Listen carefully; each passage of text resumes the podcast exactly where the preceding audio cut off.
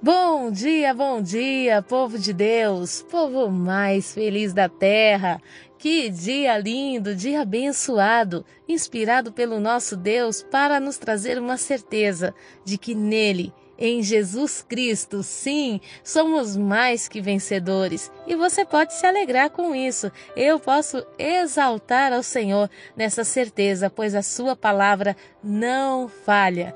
Eu, pastora Lídia Neri, venho com muita alegria ao meu coração compartilhar uma palavra de Deus com você. Hoje eu quero levá-lo em Efésios no capítulo 1, no verso 3 e gostaria que você estivesse bem atento a esse versículo. Olha o que diz a palavra do Senhor. Bendito seja o Deus e Pai de nosso Senhor Jesus Cristo, que nos abençoou com todas as bênçãos espirituais nas regiões celestiais em Cristo. Nós podemos observar Paulo escrevendo para os Efésios e revelando para os Efésios a graça, a bênção de Deus que está sobre nós. Mas a parte A desse versículo me chama muita atenção. Quando Paulo vai descrever essa, esse amor de Deus, ele escreve assim: Bendito seja o Deus e Pai de nosso Senhor Jesus Cristo. E o que isso nos revela? Paulo está dizendo para os Efésios: Jesus, sendo filho de Deus, reconhecia Deus na proporção de Deus e na proporção de Pai. Pastor, e qual é a diferença disso? É que Deus se move em propósito e o Pai se move em compaixão, se move em graça.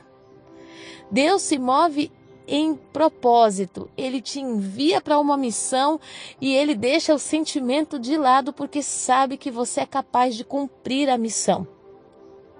O Pai, ele está com você no momento que a, a missão te aperta e você se sente incapaz. Jesus, ele reconhece Deus na proporção de Deus soberano, aquele que me enviou para uma missão e eu não posso falhar e reconhece Deus na proporção de Pai, aquele que está sempre comigo e que quer que eu alegre o seu coração. Nós podemos ver a continuação desse versículo que fala que esse Deus e Pai de nosso Senhor Jesus Cristo nos abençoou com todas as bênçãos espirituais. Não foi com algumas bênçãos. A palavra fala que com todas as bênçãos espirituais. Aí você escuta esse versículo, você fala, mas isso está muito distante. As bênçãos espirituais é só para os crentes. As bênçãos espirituais é só para quem está dentro de uma religião. Eu aprendi no meu, no meu ministério ao longo da minha caminhada com Deus é que tudo antes de acontecer aqui aconteceu primeiro em Deus. Tudo que o Senhor tem determinado para a sua vida, Todos os sonhos que estão em seu coração primeiro nasceram no coração de Deus. São propósitos que Deus tem contigo. Então, existem bênçãos espirituais que precisam estar em Deus primeiro para depois se manifestar em nós. E aí você pode me perguntar, pastora, eu nem sou da igreja, e por onde eu vou, Deus usa pessoas para falar comigo, que Ele tem planos, que Ele tem propósitos com a minha família, que Ele vai me levar para muitos lugares, que Ele vai me tornar um grande missionário, missionária, que Ele vai fazer o meu nome ser levantado na terra como um propagador do Evangelho. Quantas promessas você já ouviu? E talvez olhando para você, você diz assim: Isso é tão longe de mim. Às vezes eu até dou risada daquilo que está sendo falado. Como que pode dizer que eu vou ter uma família se nem nisso eu estou pensando? Existem bênçãos espirituais que já estão preparadas para serem derramadas, mas pelo fato de nós não conseguirmos enxergar, porque não temos uma vida religiosa, nós acabamos desprezando os planos de Deus para a nossa vida. Só que existe um segredo nesse verso que eu quero hoje ministrar ao teu coração. Paulo, quando ele fala para os Efésios, ele fala assim: Bendito seja o Deus, aquele que me envia, aquele que é soberano. E Pai, aquele que está comigo, que me segura nas minhas dores. de nosso Senhor Jesus Cristo, que nos abençoou com todas as bênçãos espirituais nas regiões celestiais. Se acontece lá primeiro, para depois acontecer aqui, o que Deus precisa encontrar aqui? Primeiro, um coração disposto. Sabe, há muitos anos atrás eu não era nem da igreja ainda. Eu não era convertida. Eu, mas eu, eu tinha temor do Senhor, sabe? Eu tinha vontade de encontrar Deus. Eu falava, Deus, eu sei que o Senhor existe. Eu queria que o Senhor falasse comigo. Quantas vezes eu sozinha em algum lugar da casa e eu senti uma presença que trazia tanta paz para o meu coração. Uma presença que às vezes me fazia chorar muito, eu era criança ainda.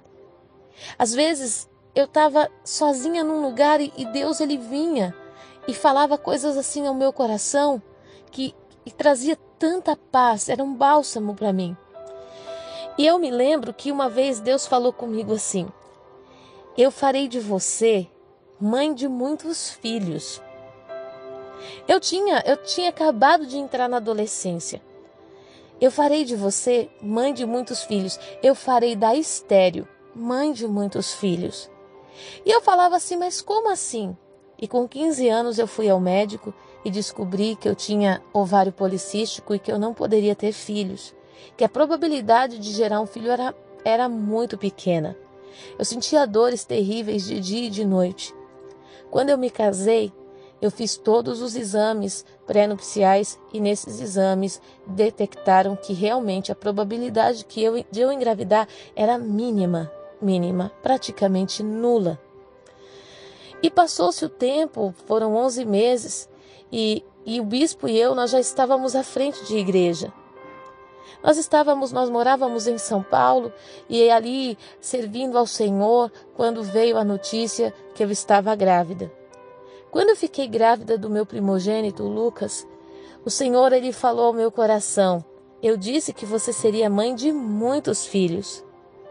Mas eu pensava assim, mas será que o Senhor vai me dar muitos filhos gerados, filhos biológicos? E o Senhor falou assim: Não, eu vou te mostrar como é que eu amo.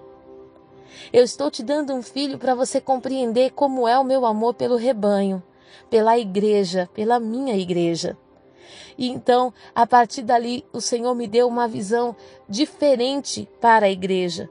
Quando eu gerei o Lucas, então eu pude enxergar a igreja como filhos de Deus, como alguém que o Senhor amava incondicionalmente e desejava ter perto, e desejava que crescesse, e desejava que pudesse buscá-lo mais e mais, que se alimentar dele, crescer, aprender a andar com ele. Então, naquele dia, eu compreendi o que era ser mãe de muitos filhos. Sabe, uma promessa que no momento para mim parecia vago. E por que que ela parecia vaga? Parecia assim alguma coisa impossível de se cumprir, e fisicamente era impossível também. Porque até aquele momento eu não conhecia o poder de Jesus Cristo. E a palavra do Senhor fala que essas bênçãos espirituais que já estão nas, regi nas regiões celestiais, elas vêm sobre mim em Cristo. Ou seja, era algo que só poderia acontecer a partir de Cristo em minha vida. Jesus precisava ser reconhecido. Eu precisava compreender que alguém tinha aberto uma porta de acesso para o céu e que eu podia ter então acesso às bênçãos que o Senhor liberou sobre a minha vida na terra. Jesus quer que sejamos transformados? Não, Jesus quer habitar em nós. Ah, pastor, eu tenho que me transformar para receber as bênçãos. Não, eu preciso deixar Jesus habitar em mim. Porque é Ele quem nos transforma. Sabe aquele versículo que fala: Não mais vivo eu, mas Cristo vive em mim? Está dizendo que não foi que eu fui transformada, mas a partir do Cristo que vive em mim, Ele passou a reger a minha vida e as minhas ações passaram a ser diferentes. Quando eu reconheço que alguém morreu para que eu tivesse acesso às bênçãos que o Pai sempre quis derramar, então eu não penso duas vezes para dizer: Jesus, muito obrigada. Eu não merecia, mas o Senhor deu a vida por mim.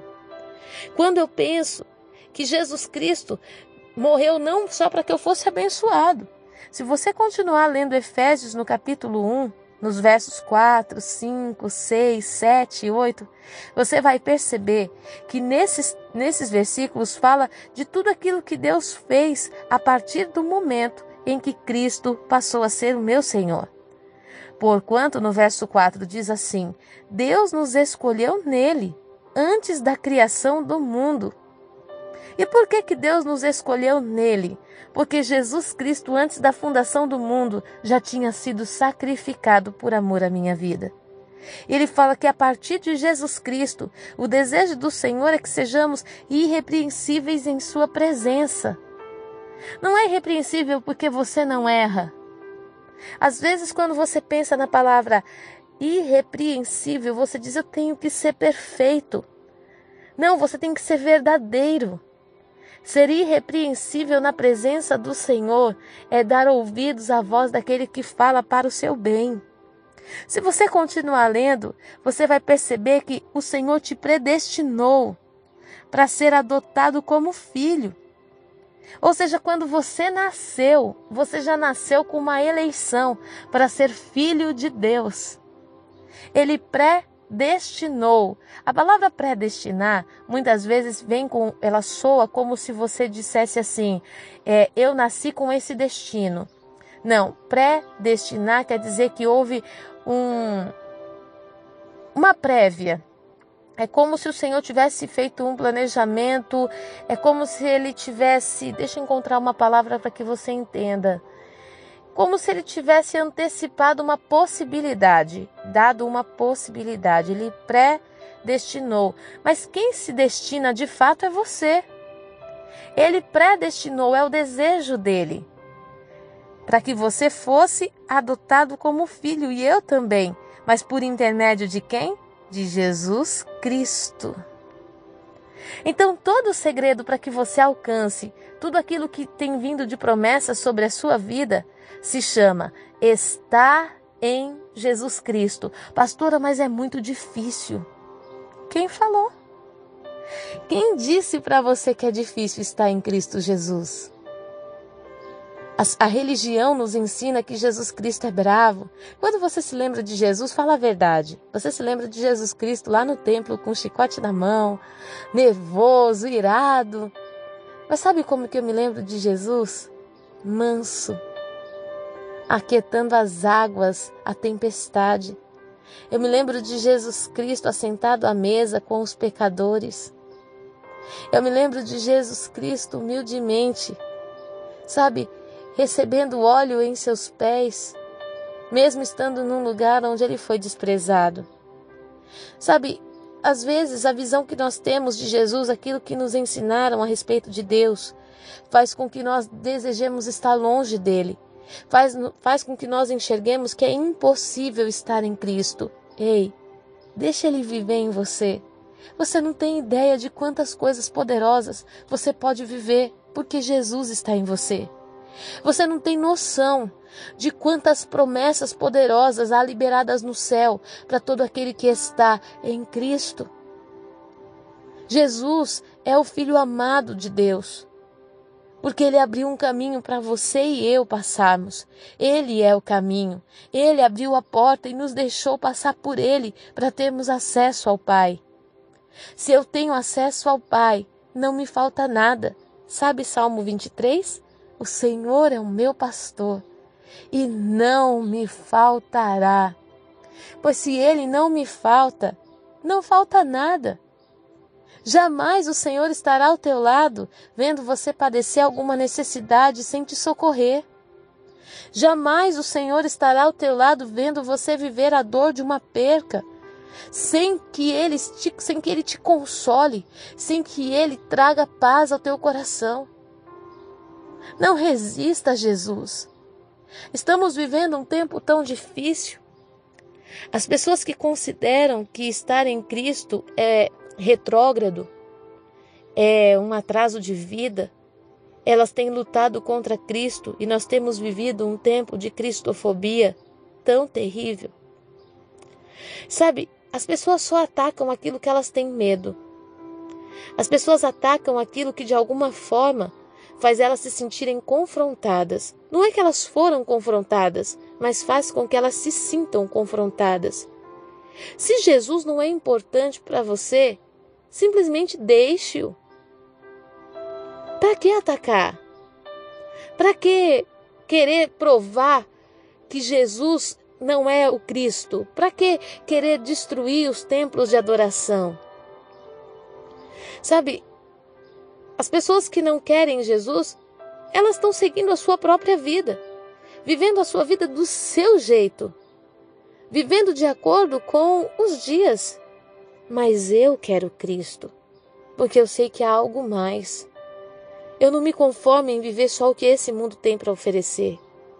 Porque o que esse mundo tem para oferecer sempre vai resultar em tristeza, angústia, solidão, carência, dores, enfermidades, ansiedade. O que o mundo tem para oferecer sempre vai exigir de mim que eu seja quem eu não sou. Que eu tenha que me anular para caber numa, num lugar que. para ser aceita por alguém, sabe? E Deus não. Deus ele permite que eu seja quem eu sou. Eu não estou falando aqui de roupas, eu não estou falando de sapato, eu não estou falando de ir para a igreja pelada. Eu estou falando de ser quem eu sou, de ter as minhas fraquezas, os meus medos, de me sentir muitas vezes triste e Ele me amar do mesmo jeito, e Ele me aceitar do mesmo jeito. Ele não buscar de mim uma perfeição, porque Ele é a perfeição em mim. Eu só posso ser perfeita para alguma coisa se Cristo estiver em mim. Até quem não me aceita vai ter que me aceitar porque Cristo está em mim. Nós precisamos compreender isso. Não sou eu que faço, é Ele que, quem faz em mim. Quando você entende isso, minha amada, meu querido, não existe porta fechada. Não existe lugar que você não acesse, não existe bênção que você não alcance, não existe vida que você não viva, não existe pessoas que sejam impossíveis, não existe, não existe enfermidade que não seja curada, porque todas as bênçãos espirituais já foram liberadas, nós já fomos abençoados por elas em Cristo Jesus. Amém? Que essa palavra sirva para a sua vida, para um despertamento para você dar uma chance a esse sacrifício na sua vida e ver o que você pode viver. Às vezes você diz assim, pastor, eu fui para Cristo, fiquei um mês na igreja, não aconteceu nada na minha vida. Quantos anos você ficou fora de Cristo? Você já parou para pensar quanto entulho Jesus tem que remover de dentro de você? Quando você compra uma casa velha, quando você compra uma casa que está abandonada, você começa a estruturar a casa por fora ou por dentro? Você começa a limpar a casa por fora ou por dentro? Normalmente nós começamos a limpar por dentro. E o que está por dentro, às vezes nem você vê. Nem você percebe. Quem está do lado de fora, menos ainda. Parece que não está acontecendo nada, mas está acontecendo sim, muita coisa. Dê uma chance a esse Cristo esse Cristo que talvez você nem queira conhecer. Esse Cristo que talvez não seja nem um pouco importante para você. Ele não passa, talvez, na sua, na sua mente, no seu pensamento, de uma invenção de pessoas religiosas, idólatras, sabe? Mas fale com Deus hoje, fala, Senhor, se essa palavra é uma verdade, me dá a conhecer desse Cristo e dá ao meu coração a possibilidade de reconhecer o seu sacrifício. Se dê a oportunidade de conhecer aquele que entregou a vida por você e que liberou coisas tremendas. Sabe o que eu fico pensando? No dia que nós chegarmos diante de Deus, Deus vai falar assim: Sabe aquele dia que você estava assim? Olha o que, que eu tinha reservado para te entregar. E você vai dizer assim: Deus, era tudo que eu precisava. E Deus vai falar: não, o que você precisava era Cristo. E porque ele não estava na sua vida, eu não pude abrir a porta para derramar, porque ele é a porta. A palavra de Deus diz que eis que estou à porta e bato. Você precisa abrir, mas a porta é ele. A porta é Jesus.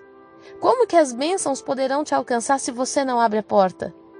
Se você não permite que Jesus seja aquele, a, aquele que se entregou por você, se você não aceita esse sacrifício. Às vezes eu fico pensando, eu falo, Deus, quando nós chegarmos no céu, nós vamos ter tantas surpresas de coisas que nós estávamos há tempos lutando para conquistar, perdendo noites de sono que já estavam liberadas somente em Cristo Jesus. Eu quero deixar essa palavra para o teu coração, porque eu sei, gente, tem tanta coisa que Deus está falando aqui comigo, se eu for compartilhar com você, o nosso áudio vai ficar de 30 minutos. Mas eu quero abençoar a tua vida. Eu quero declarar a unção do Senhor sobre ti. Eu quero clamar que o Espírito de Deus te encontre nessa manhã. Que Ele coloque dentro de você o sentimento, a necessidade de estar nele, de sentir o que Ele pode fazer por você. O Pai te ama. O nosso Deus te ama tanto que Ele não negou o seu filho para morrer por você e nem por mim. O que é que você pode perder estando em Cristo? O que é que você pode perder estando em Cristo? Me responde. Será que há algo que você pode realmente perder estando em Cristo Jesus? Eu descobri que eu não perdi nada. Eu ganhei muito. Eu ganhei tantas coisas em Cristo Jesus. Eu não estou falando de casa e de carro. Eu estou falando que eu ganhei tanta coisa. Eu ganhei vida. Eu ganhei vida. Eu comecei a enxergar as cores. Eu comecei a enxergar as pessoas não pelo mal delas, mas pelo bem. Eu comecei a enxergar possibilidades. Eu comecei a olhar no espelho e dizer: sim, eu posso. Eu posso porque eu posso tudo naquele que me fortalece. Quem me fortalece é Cristo. Eu ganhei vida, eu não perdi nada. Queridos, eu falo em nome de Jesus, eu não perdi nada. Eu ganhei, eu ganhei, e todos os dias eu ganho. Quando eu abro os meus olhos, eu posso contemplar o céu. Eu ganho, eu ganho uma nova chance, eu ganho uma oportunidade, eu ganho vida. É, ai meu Deus do céu, Senhor, como o Senhor é bom. Olha para os teus filhos hoje, Pai, olha para as tuas filhas. Com o mesmo amor que o Senhor olhou para mim um dia. Mesmo sem ter ninguém para me ensinar sobre o Senhor mesmo sem ter ninguém que me falasse do seu amor, mesmo sem ter alguém que conseguisse discernir o sacrifício de Jesus ali, Pai, para me ensinar. O Senhor vinha pessoalmente trazer ao meu coração experiências que um dia me fez reconhecer que eu precisava do Senhor. Eu te peço, Pai, visita cada um do menor ao maior, das crianças aos idosos, Pai. Senhor, hoje traz o sentimento que eles precisam sentir para compreender o teu amor. Eu abençoo a cada um dos teus servos. Declaro uma unção, a bênção do Pai, do Filho e do Espírito Santo sobre ti. Em nome de Jesus. Fique na paz.